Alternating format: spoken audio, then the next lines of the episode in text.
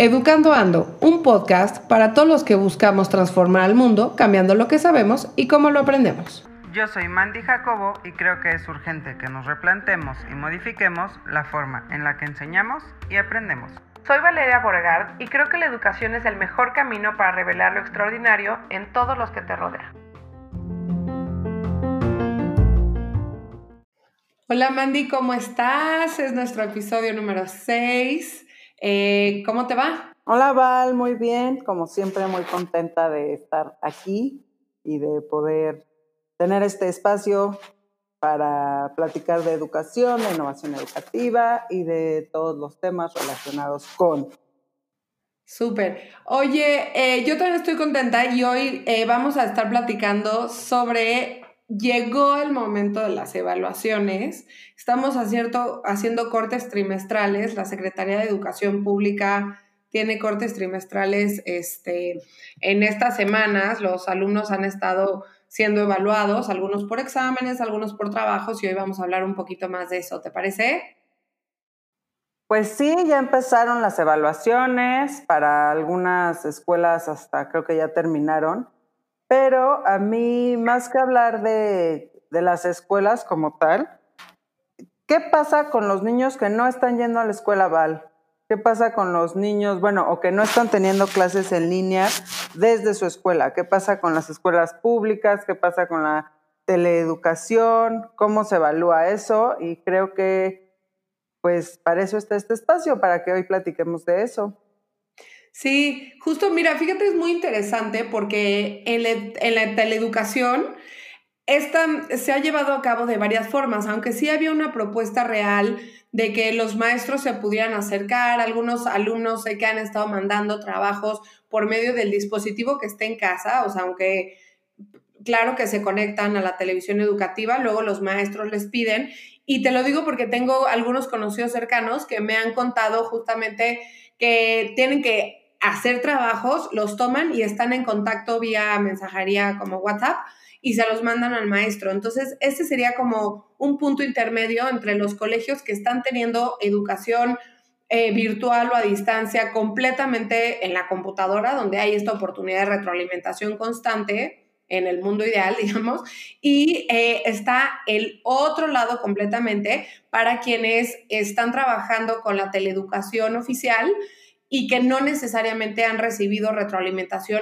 de los maestros. Entonces, me parece que como país va a ser muy importante lo que podamos leer y lo que, podamos, y lo que podamos realmente eh, vislumbrar de lo que se lograron estos tres meses, si los niños realmente se conectaron. Y ahorita una de las cosas de las que vamos a hablar más es qué onda con las rúbricas. Cuando los alumnos han estado en esta ir y venir de evidencias en, lo voy a llamar como la educación por computadora, digamos, que son estos niños que han estado conectados a las plataformas, pues saben más o menos lo que se está evaluando, pero no estoy seguro que quienes estén en la, en la teleeducación lo sepan.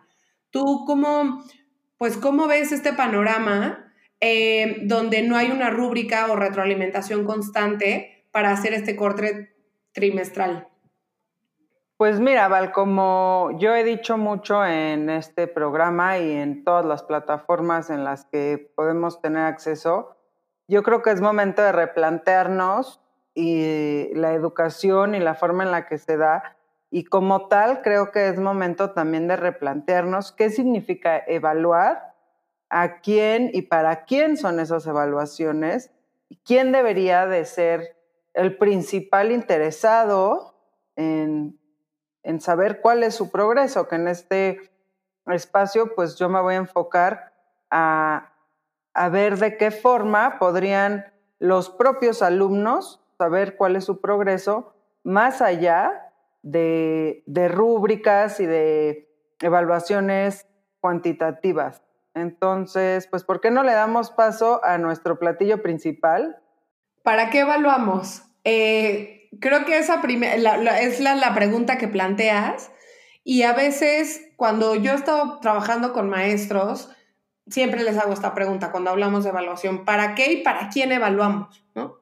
Normalmente, eh, si yo tuviera que hacer una nube de palabras de lo que me responden los maestros, es evaluamos por cumplir, porque es una cosa que les piden, digamos, una parte del trámite. Evaluamos para los papás, evaluamos para la administración de la escuela donde están. Y fíjate que la menor cantidad de veces me responden para que el alumno, para sí mismo, o sea, para que el alumno se conozca a sí mismo. Sí es un poco para saber dónde está parado el alumno, pero no no me repiten tanto, no es tan frecuente que hablen para que el alumno se conozca mejor a, sí mismo, conozca dónde él está parado y hacia dónde quiere llegar. Y esto un poco regresaría a la parte de los ritmos individuales de aprendizaje que ya hemos hablado en otros momentos, que aunque todos llevan estos tres meses en la escuela y aunque todos pues han visto los mismos programas o se les han pedido que realicen las mismas actividades, llegamos a la evaluación y no todos están parados en el mismo lugar, no todos están parados en la misma línea. Entonces, yo diría que una de las cosas que me encantaría que Educando no impulse es la importancia de evaluar para uno mismo, para saber dónde está uno mismo, no, no en forma comparativa con mi compañero de al lado, sino dónde estoy yo, desde dónde partí, dónde llegué y hacia dónde voy, ¿no? Pues exacto, hacia allá justo es donde yo quisiera enfocar esta plática, Val. Es durante años y años, y lo puedo decir desde mi experiencia y del 98% de la gente y de los niños y de los adolescentes con los que he trabajado, el foco es, tengo que sacar buenas calificaciones porque así me lo exige la escuela, porque así me lo exigen mis papás, porque si saco buenas calificaciones, no tengo que presentar los exámenes finales porque ya promedí arriba de nueve, en caso de secundaria, ¿no? Entonces, hacia allá voy. ¿En qué momento el estudiante dice yo quiero saber cómo voy, cuáles son los, aprendizajes integrados, cuáles son mis áreas de oportunidad, en qué áreas soy súper bueno y entonces puedo enfocarme hacia allá. Eh, eh, vivimos en una estructura educativa en donde las calificaciones, más que una medición para el interesado, es una forma de aceptación social escolar que realmente no tiene mucho valor. Yo, yo conozco muchísimos niños, incluso yo cuando iba en la escuela, pues no me importaba las calificaciones porque para mí eran un regalo para mis papás o una forma de, de que me aceptaran las maestras, pero no era algo que a mí me interesara porque yo sabría cómo iba yo en la escuela, ¿no? Entonces, creo que lo más importante, y como digo, este, este momento es de oportunidades, creo que lo más importante es ver aquí la posibilidad de que el alumno sea el que pueda ir midiendo su progreso a partir de sus intereses, ¿no? Porque igual hay veces que, pues no me interesa tanto aprender tanto de matemáticas porque, pues no es hacia donde me quiero enfocar porque yo soy buenísimo dibujando y mi vida la quiero basar hacia o el dibujo o la música o las, eh, ¿no? La expresión corporal y, y pierdo mucho de la capacidad que tendría para adentrarme en algo para lo que realmente soy bueno, contestando ejercicios que realmente no me benefician, ¿no? Entonces, creo que es un súper buen momento para preguntarnos qué debemos evaluar, cómo debemos evaluar, quién debe evaluar y a partir de qué cualidades se debe de hacer la evaluación. Oye, ahorita que, o sea, planteas estas preguntas, yo tengo como filosofía tratar de pedirle a los maestros que no realicen actividades de copy-paste. Yo me acuerdo que cuando yo estaba en secundaria, em, teníamos estos programas de mecanografía, ¿no? Todavía llevábamos mecanografía, pero ya en la computadora. Y en algún momento descubrimos que el control C era control copy, lo pegabas y en eso la maestra nos dijo, ni lo intenten porque tiene ese control, no puedes copiar y pegar y si lo haces aparece marcado, ¿no?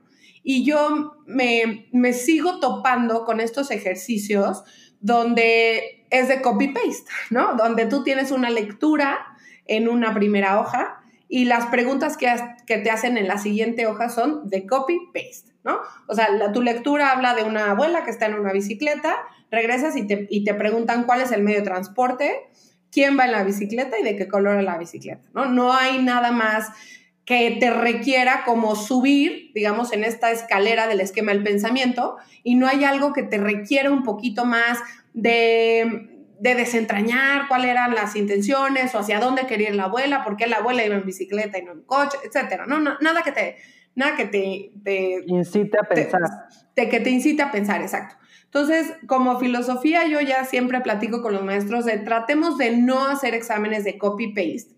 Y una de las cosas que hoy, hoy se ponen de manifiesto es que en estos exámenes de copy-paste y en los que son de, de práctica de memorización, pues están a distancia, ya sea los niños que están resolviendo un examen que les que se puede publicar, que el maestro les puede mandar a los padres de familia, quizá por un mensajito de WhatsApp, estas son las preguntas y que el niño me las conteste, pero ¿cómo estamos seguros que el alumno aprendió si el alumno tiene a su alcance cualquier cantidad de recursos? que está muy bien que apelemos a la honestidad y que le digamos, bueno, pues es que está en ti, o sea, está en ti que realmente muestres lo que estás aprendiendo, pero la realidad es que tienen la posibilidad de sacar cuantos cuadernos, consultar cuántas páginas o hacerlo con el papá, la mamá o el hermano mayor a un lado. Entonces hoy creo que más que nunca estos exámenes de copy-paste quedan absolutamente obsoletos. Deberíamos de estar pensando en exámenes que inciten a resolver algo, a defender un punto de vista, a debatir unas ideas que te requieran haber comprendido o haber adquirido la serie de habilidades que te están cuestionando. Porque de otra manera, realmente me parece que vamos a estar jugando al engaño del examen una vez más. Esto no es nuevo. Pues finalmente los acordeones, que muchísima gente los hemos hecho en, en, en secundaria, que además te sientes más hábil que el maestro y los haces cada vez más chiquitos y cada vez más y no nos damos cuenta que el estudio fue eso, ¿no? El estudio fue prepararlo, resumirlo, sintetizarlo. Y creo que todos hemos tenido estos maestros que creemos que son muy disruptivos y te dicen, el que me traiga el mejor acordeón, exenta el examen, porque el maestro sabe que ya ahí estudiaste, que ya lo hiciste. Pero dejando eso de lado, ¿cómo vamos aplicar estas evaluaciones, porque yo estoy completamente de acuerdo con lo que tú estás diciendo. Lo importante es que tú sepas que aprendiste, que tú sepas de dónde partes y hacia dónde quieres llegar. Pero la realidad, Mandy, creo que hoy es que la SEP o, el, o sea, los ministerios de educación no van a dejar de evaluar, punto. Y tenemos que vivir con eso. Pero a lo que voy, Val, es que es buen momento para replantear qué significa evaluar. Sea, e, estoy de acuerdo que por, mira, ahora sí que por inercia, ¿no? Por costumbre se va a evaluar de la forma en la que estamos acostumbrados y dentro de el paradigma y la oportunidad eh, que, que se está viviendo, han sido tantos los cambios, tantos los cambios, que, bueno, replantearnos el 100% de la forma de evaluar me parece que en este momento es un poco utópico. Sin embargo, creo que la pregunta clave que se tiene que hacer el ministerio y que se tienen que hacer, pues todas aquellas personas que estamos al pendiente de la, evaluación, por ejemplo, en la telesecundaria o en la, bueno, en la teleeducación, que ahora está para todos los niveles, pues aunque sí haya cierta comunicación con los docentes, realmente los que han de estar más al pendiente de cómo van sus hijos, si están aprendiendo algo, son los papás, ¿no? Este, en las escuelas que están teniendo educación a distancia vía eh, internet, pues entonces también ahí están preocupados los profesores y los papás siguiendo todavía este esquema de cumplir cuantitativamente con ciertos rangos. Entonces, yo creo que la pregunta es, si bien no podemos cambiar la forma completa en la que evaluamos, sí merece la pena preguntarnos qué significa evaluar y quién debería de ser el responsable de esa evaluación.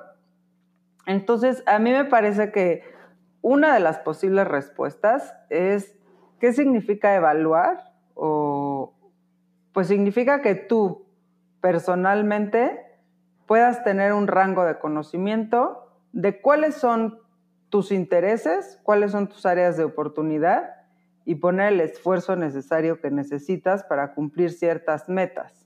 La calificación es personal y no debe de cumplir con los deseos de los padres de familia ni debe de cumplir con los deseos del ministerio.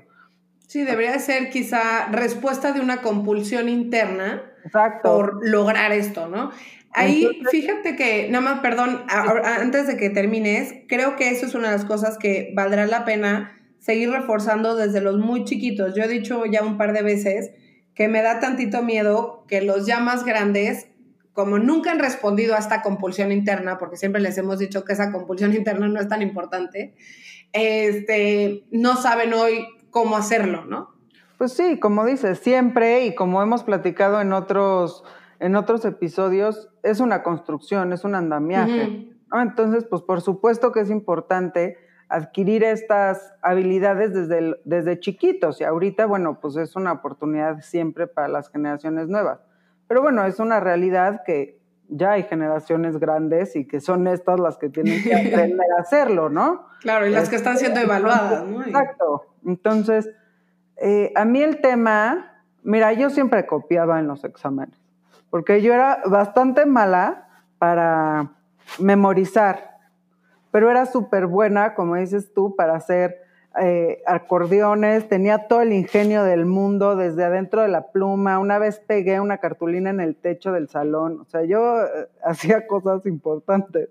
Este, y sí, efectivamente, al final, el, yo creo que más del 90% de las veces ni usaba, ¿no? La cartulina o el, o el papelito, porque ya me lo sabía. Y es que copiar está mal, ¿no? No voy a decir que no esté mal, pero realmente lo que no es productivo es que queramos que nuestros alumnos memoricen, ¿no? Como dices tú, el copy-paste, pues no, no funciona. Es, tenemos que eh, promover este desarrollo del pensamiento crítico. 100%. siguiendo con, las preguntas de, bueno, ¿no? Con las que dice, ¿qué significa evaluar? Pues es un autoconocimiento de mis cualidades y en segundo punto, ¿cómo puedo evaluarme yo? Bueno, pues hay infinidad de herramientas de autoevaluación y de autoconocimiento. Y creo que deberíamos de empezar con el autoconocimiento. ¿Cómo ves? Sí, y eso es, también parte responder a cuáles son mis intereses y, cómo los voy a enfocar y cómo voy a, eh, a, enfocar los esfuerzos para ser mucho mejor en donde están mis intereses y salir bien librado quizá de donde no lo son. Una de las cosas es que estamos muy acostumbrados a mm, decirle al niño, híjole, es que vas a tomar clases especiales de donde sales mal, ¿no? Y esto ya lo habíamos comentado en algún momento. En lugar de decirle, vamos a tomar clases especiales o vamos a ponerle, híjole, todo a donde te interesa. Entonces, creo que la evaluación parte de ahí, eh, parte de, reconocer, como tú dices, estas herramientas de conocimiento interno y de aceptación y decir, oye, pues en esto no soy bueno y creo que lo puedo mejorar de esta forma y hacer una estrategia personal. Em, por otro lado, yo también invitaría mucho a los maestros a que echemos a volar la imaginación y la inventiva de si ya tenemos que evaluar, si ya tenemos que presentar una evidencia de que el alumno aprendió, cómo lo vamos a hacer, este, cómo, cómo lo vamos a hacer o, cómo vamos a dejar de lado estas, eh, estos exámenes de copy-paste entonces, en ese sentido, a mí me gustaría recomendar que hagamos más puestas orales, recuperemos esa vieja tradición de, pues, de los filósofos de la antigüedad, donde, pues, lo que hemos visto este, tanto en películas como lo que se refleja en, en todos estos diálogos y los libros de la filosofía antigua es ok, tienes a un maestro y debaten las ideas y entonces tú les avientas, tú como maestro, este, pues te vas profesionalizando en generar preguntas y las avientas y en la medida en que ellos puedan defender esos puntos de vista, esa es una forma de evaluar. Si tú como maestro tienes una rúbrica clara de qué es lo que quieres, eh, no solamente en sus habilidades este, sociales, de cómo, cómo se paran, cómo se expresan, hoy que no lo podemos hacer en vivo, sí se pueden generar quizá diálogos en donde el, eh, alumno de, forma oral pueda hacer una construcción y una defensa de un punto. Y si tienen chance de conectarse, aunque sea un periodo corto de tiempo para este momento, pues creo que vale la pena. Em, creo también que en esta metodología de la cual ya les hemos hablado, que se llama aprendizaje basado en proyectos o aprendizaje basado en, en retos, cuando tú logras resolver ese reto que el maestro propuso hace cinco semanas o hace tres meses y tienes un proyecto muy largo, pues se van dando una serie de evaluaciones que se van dando en, continuidad. Y al final es una suma, pero no tienes un momento donde además el estrés sube a tope con los niños y hay niños como tú dices, Mandy, a mí no, yo no era buena memorizando y hay otros niños donde te dicen, es que yo no soy bueno bajo ese estrés de 40 minutos donde nadie puede hablar, no te puedes mover, no puedes ni siquiera acomodarte en la banca. Yo me acuerdo que tuve un maestro en la universidad donde muy a la vieja escuela nos volteaba, o sea, una banca iba viendo al frente, una al lado, una atrás, una al otro lado. O sea, señor, usted tiene un delirio de persecución. Le quiero, le quiero decir que si en la universidad uno no puede regular esas cosas, estamos en serios problemas, ¿no? Pero bueno, eh, yo entonces recomendaría otra vez mucho más defensas orales, o sea, construcción de ideas claras, defensas orales. Segundo punto, y otra vez, ya saben que soy porrista, aprendizaje basado en proyectos o en retos que te permitan ir haciendo esta construcción de adquisición de conocimientos para llegar al desarrollo de habilidades y finalmente a la resolución de un problema. Y ahí pues te da el pensamiento crítico a todo lo que da. Eh, yo les invitaría también a que pongan em, como, ¿qué vas a crear tú con esto? ¿no? Estamos viendo, por ejemplo, en español, eh, todo el asunto de figuras gramaticales, bueno, pues ahora compongan una canción, o sea, traer a colación la creatividad es otra manera de evaluar y es otra manera de saber si lo adquiriste y cómo lo adquiriste. Em, otra de las recomendaciones que yo les haría a los maestros es tratar de trabajar mucho en el tema de la honestidad, que ya lo decías tú, no es que, estemos a favor de que los alumnos copien, pero no les hagamos las cosas tan sencillas como ponerles un examen de copy-paste, donde con una mano en la cintura pueden tener su cuaderno, su libro al lado, atrás de la pantalla. El otro día me, me comentaban de un maestro que les pedía que tuvieran un dispositivo apuntando a la hoja todo el tiempo. Está bien, ¿quién le garantiza a ese maestro que atrás en la pared no está una cartulina del tamaño de un metro cuadrado con todas las respuestas? Entonces, seamos inventivos, demos por sentado que los alumnos quizá van a copiar y entonces hagamos evaluaciones que requieran de otro tipo de nivel del pensamiento que no sea copy-paste. Y ahí es donde como maestros nuestra creatividad nata debe de salir a flote y sobre todo yo les diría, dejemos de lado la evaluación sumativa de forma exclusiva para evaluar el progreso del alumno, sino que podamos romper estos contenidos o estas habilidades en pequeños trocitos, ¿no? que le dicen chunks, en estos chunks para irlos eh, evaluando y hacer pausas de manera constante, hacer pausas durante todo este trimestre, porque pues claro, hoy evaluamos, pero se abre el trimestre que sigue y en diciembre tendremos otra vez evaluaciones. ¿Cómo vamos a cambiar? ¿Cómo nos vamos a asegurar que el alumno está adquiriendo habilidades, no solo contenidos, y que realmente son habilidades que le van a servir para construir nuevas cosas, para idear un nuevo futuro y para realmente salir, salir avante de lo que está sucediendo? Pues a mí me parece, Val, que diste ya la respuesta y es únicamente a través de la educación de enseñar a utilizar el pensamiento crítico, ¿no? Seguramente todos en algún momento de nuestra vida nos topamos con este profesor que te decía, mm, el examen es a libro abierto. Claro. Entonces, pues en cuanto, pues qué bien, ¿no?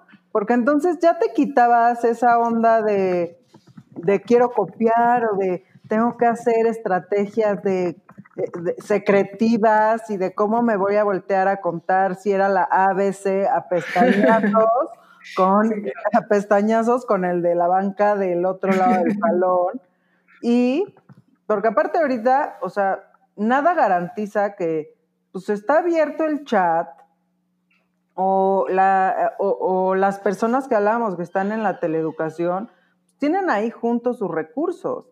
Entonces, más que aprenderte el contenido, es aprender a utilizar los recursos que te dan en la escuela, porque realmente la educación significa llenarte la vida de recursos que debes de aprender a utilizar en tu vida diaria. No es aprenderte conceptos, y menos en una época en la que todos los conceptos los tenemos en la palma de la mano. ¿No? Entonces, porque bueno, pues antes si querías saber algo, por lo menos tenías que abrir un libro, ¿no? Ahora ya lo tenemos. Entonces, ¿de qué me sirve aprenderme esos conceptos?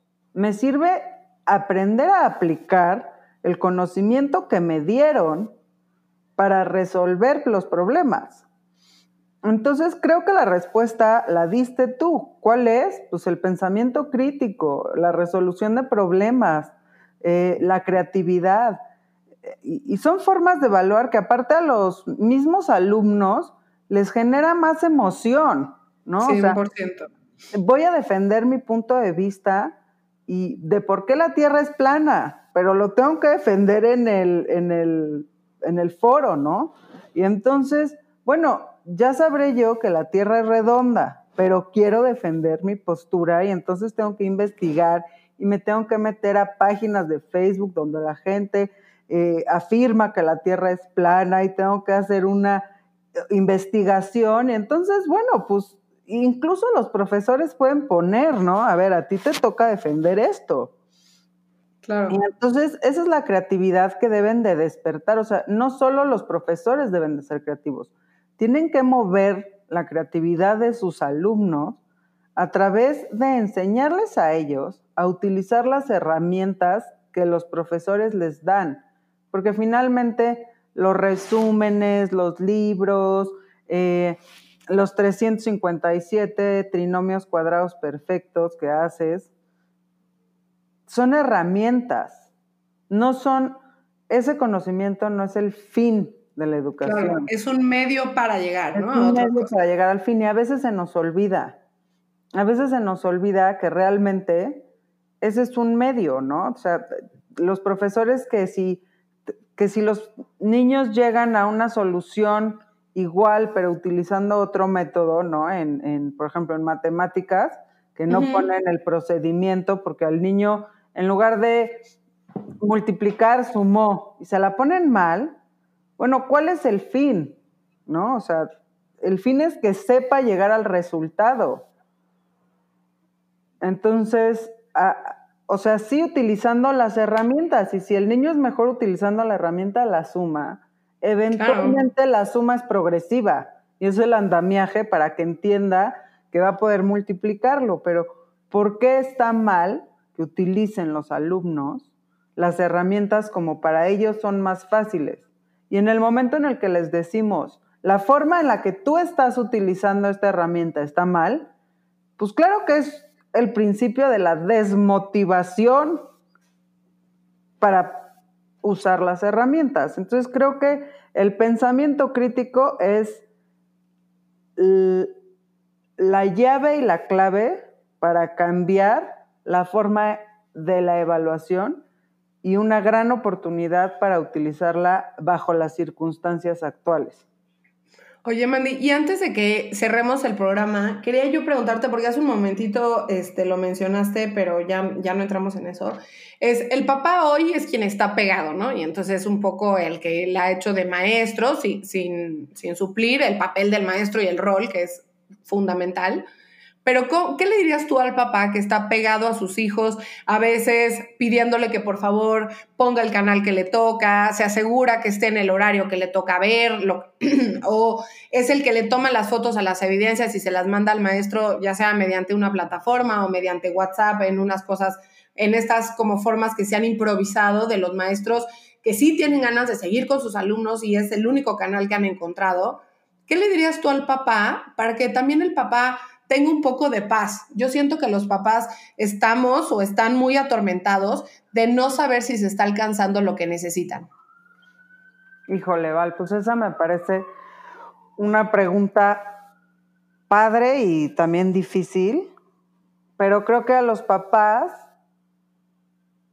es a través de ejercicios prácticos, ¿no? O sea, a ver, lo que aprendimos hoy, ¿no? Lo que aprendiste hoy, ¿cómo te puede servir para ayudarme a la hora de cocinar? Este, lo que aprendiste hoy, mm, ¿cómo contarías eh, como cuento la clase de historia? ¿No? Entonces, así como papás, pues podemos darnos cuenta de si efectivamente se están logrando conocimientos eh, muy lejos del papel o muy lejos del 7, 8, 9, 10 de las calificaciones pues disque aceptables o este tipo es platicar, que bueno, platicar con tus hijos es la clave de, del florecimiento de los hijos dentro de la familia y platicar con ellos tratando de observar si el conocimiento o más bien el material o las herramientas que les están dando tanto en la escuela digitalizada como en la escuela por televisión, si están pudiendo aplicar ese conocimiento en cosas prácticas de su día a día, ¿no? Si, si están viendo, por ejemplo, fracciones, eh, podemos usarla a la hora de cocinar, pues las medidas de la taza este, si estamos en la noche, eh, queremos que se tranquilicen, bueno, pues contar un poco el cuento de, lo, de, la clase de historia. Eh, siempre también es, es bastante, es una muy buena observación saber si le pueden explicar el contenido a un hermano, a un primo, ¿no? Y ahora sí que el trabajo del papá en esta situación, más que ser inquisitivo y tratar de clavar el colmillo en el niño para ver si sí aprendió o no, es un poco el trabajo de observar, observar, observar, observar. Si los niños son capaces de utilizar las herramientas que en la escuela les están dando. Oye, nada más, ahorita que dijiste observar, y yo les diría no ayudar cuando no es absolutamente necesario. ¿No? Tenemos, y yo me declaro culpable, a veces nuestro, nuestro deber ser y nuestras propias proyecciones, de las cuales ya hablábamos en el episodio pasado con Marigela Zamudio, hace que no permitamos que el alumno lo haga en su ritmo, ¿no? Y les cuento hoy qué me pasó. Mi hijo tenía que recortar unas, eh, unas imágenes y entonces ya la prisa y entonces está todo chueco y yo así de, no, ¿sabes qué? Si quieres yo lo hago. Y claro que no, no lo tengo que hacer yo, lo tiene que hacer él, aunque le salga chueco, aunque le degolle la cabeza a león. Son habilidades, no solo tiene, utilizarán esos recortes para, la, no sé, la materia de conocimiento del medio, pero también es una habilidad motriz, que es recortar en una línea, etc. Entonces, yo les diría, papás, ante la duda, no hay duda. No le ayuden a sus hijos a menos que verdaderamente sea algo que ellos no puedan hacer.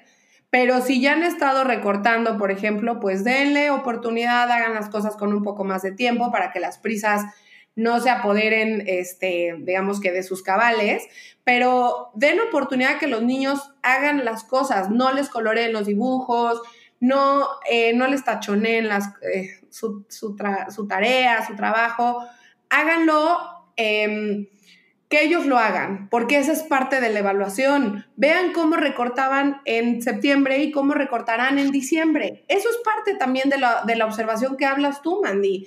Si siempre se lo estoy yo recortando, si siempre le estoy yo coloreando la figura, sí, entonces, pues yo, papá, estoy siendo un impedimento para su desarrollo. Y eso es algo que decía María Montessori, cualquier ayuda innecesaria es un obstáculo para el desarrollo. Entonces yo de verdad ya lo traigo como mantra y hasta se lo digo a mis hijos entre guasa y no, pero mamá, ¿me haces esto? No, cualquier ayuda innecesaria es un obstáculo para que te desarrolles. Ya, dejemos a los niños hacer lo que les toca hacer. Punto. Ellos son los que están estudiando, no nosotros. O sea, yo no puedo estar más de acuerdo contigo. Yo, tú sabes que yo soy la más, a ver, mijito, pues resuelve. Yo no ayudo para nada a mis hijos en las tareas en lo que no, en lo que no necesiten ayuda, ¿no? Yo nunca jamás, bueno, no voy a decir que nunca jamás, estaría mintiendo, pero básicamente nunca le he recortado las figuras a mis hijos. Este, aunque me estresa muchísimo cuando las peguen que llenen la hoja de PRIT, me estresa muchísimo, pero bueno, tengo que soltar.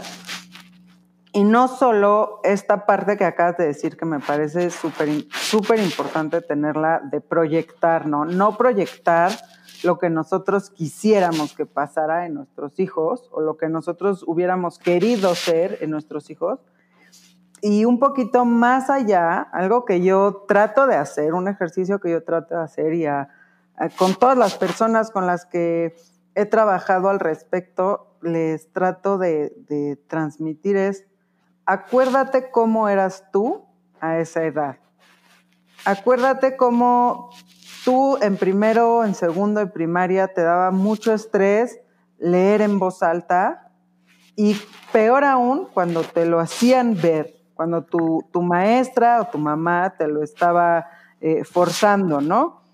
No le hagas lo mismo a tu hijo. Acuérdate tú cómo eras en secundaria, que igual pues realmente te daba flojera porque es otro proceso, es otro proceso mucho más, bueno, de, de, crecimiento y hormonal y de cambios físicos. Entonces, pues igual no estás todo el tiempo en la disposición de estudiar acuérdate que tú también pasaste por ahí. Entonces, cuando conectamos que nosotros fuimos y que nosotros vivimos eso, nos cuesta un poco menos de trabajo soltar a nuestros hijos por lo que ellos son y por el momento que están viviendo, porque tenemos la capacidad para relacionarnos con lo que están viviendo, solo que a veces se nos olvida que nosotros ya fuimos jóvenes y ya fuimos niños. 100%. Oye, pues con esto llegamos al, final del episodio de hoy, Mandy. Eh, es un panorama amplio, es un panorama que hay mucho que discutir en el mundo, se está discutiendo muchísimo sobre la importancia de evaluar, qué es lo que estamos evaluando, la diferencia entre la evaluación sumativa y la formativa, de las dos, qué le aporta al alumno. Y creo que otra vez, porque creo que lo seguiremos eh, repitiendo, es poner al alumno en el centro en el centro de educamos para ellos, educamos para que ellos crezcan, para que ellos se desarrollen, no para que yo como adulto sienta mis palomitas y mi, ansia y mi estrés. Eh, no, educamos para ellos. Entonces, este, pues esa es la evaluación. Como maestros les recomiendo de verdad que busquemos otras maneras, hoy más que nunca. inclinémonos hacia la evaluación formativa y, y este pues eso, eso es todo. Es, la parte de la evaluación, es la parte de lo que queremos que el niño logre y queremos que el niño se desarrolle y el joven, ¿no? En todos. Y no sé si quieres cerrar con algo, Mandy, antes de que les platiquemos de qué va a ser nuestro próximo episodio y quién va a estar con nosotros. Pues nada, Val, creo que dijiste todo lo que, lo que yo pienso también. Eh, quiero hacer una recapitulación chiquita de lo que platicamos. Eh, ¿Qué significa evaluar y para quién evaluamos? Debemos de centrar, como dijiste, el centro es el niño.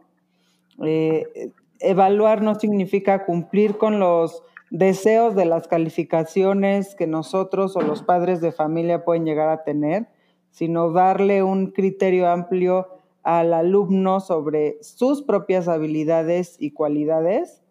La clave para lograr una evaluación saludable es promover el pensamiento crítico.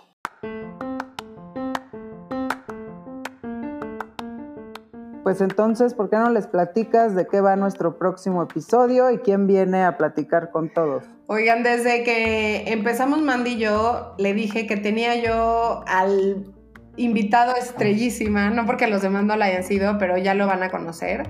Eh, vamos a hablar sobre el arte de contar historias, esta cosa que se llama storytelling y que se ha puesto de moda, creo que en todas las industrias, en todos lados, ¿Por qué regresar otra vez a la oralidad? Es cómo a partir de las historias podemos no solo relacionarnos de una manera más profunda con los que están a nuestro alrededor, pero también podemos atrapar la atención de nuestros alumnos, podemos lograr eh, que estén más tiempo fijados en nosotros, porque el hecho de contar historias es intrínseco al ser humano y eso es algo de lo que nos define y nos diferencia de otras de otras especies y las hemos contado desde la prehistoria. Por, las dejamos de lado durante un tiempo, nos hicimos fans de los datos y, solamente de tener datos y hemos regresado a contar historias. Y para eso vamos a tener a Arturo Archundia, él es el educateco, es instructor de maestros, yo creo que ha capacitado más maestros que nadie en México. Y además eh, tiene formación en artes escénicas. Además, tiene mucho que hablar sobre este tema y yo creo que lo van a disfrutar muchísimo. Así que no se pierdan el episodio dentro de dos semanas. Estaremos hablando sobre el arte de contar historias en el salón de clases. Y algo que quiero aquí meter, meter mi nariz de metiche es que ¿por qué si todo el día nos estamos contando historias en la cabeza de lo que pasó, de lo que va a pasar, de lo que está pasando? A veces se nos olvida contarle historias a los niños, a los alumnos, a nuestros pares. Entonces hay que sacar esas tantas historias que nos creamos todo el día de la cabeza y empezar a generar historias para quien está de nuestro interlocutor. Toda la razón. Entonces los invitamos y antes de que terminemos este episodio número 6, Mandy, ¿qué nos recomiendas para leer, ver, escuchar? Fíjense que la semana pasada me llegó un video en WhatsApp que justamente le mandé a Val, que, que me encantó, me movió muchísimo. Se llama Un consejo para los millennials. Lo, es, es un videillo de un, eh, de un director de cine mexicano y habla muchísimo de cómo lo importante es querer educarte, más allá de tener que educarte. Entonces, pues si lo buscan en Facebook o si lo buscan en los buscadores, eh, se llama Un Consejo para los Millennials. Y lo reposteamos, ¿no, Mandy? para que lo puedan ver.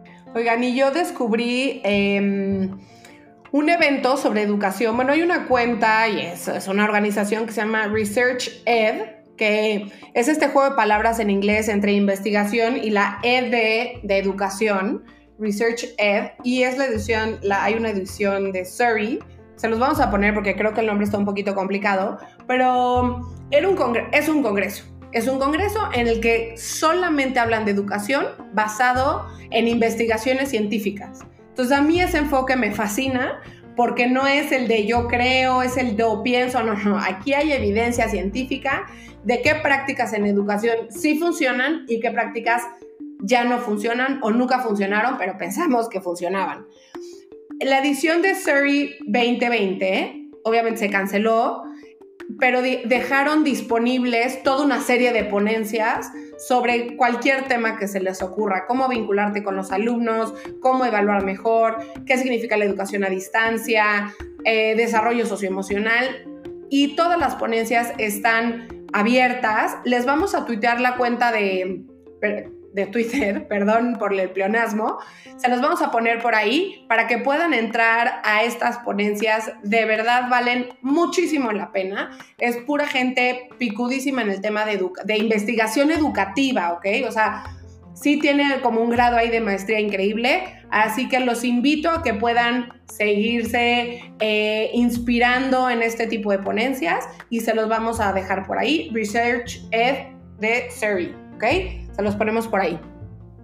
Perfecto, no se olviden de contactarnos en nuestras redes sociales, de compartan nuestro episodio con la gente que les pueda que le pueda interesar. Creo que habemos muchísimos involucrados en la educación y nos, eh, nos encantará ir creciendo con ustedes. No se olviden, por favor, de mandarle este episodio a toda la gente que conoce.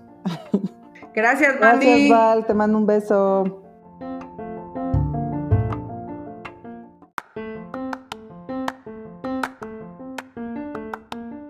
Yo soy Valeria Boregar. Nos vemos en la siguiente.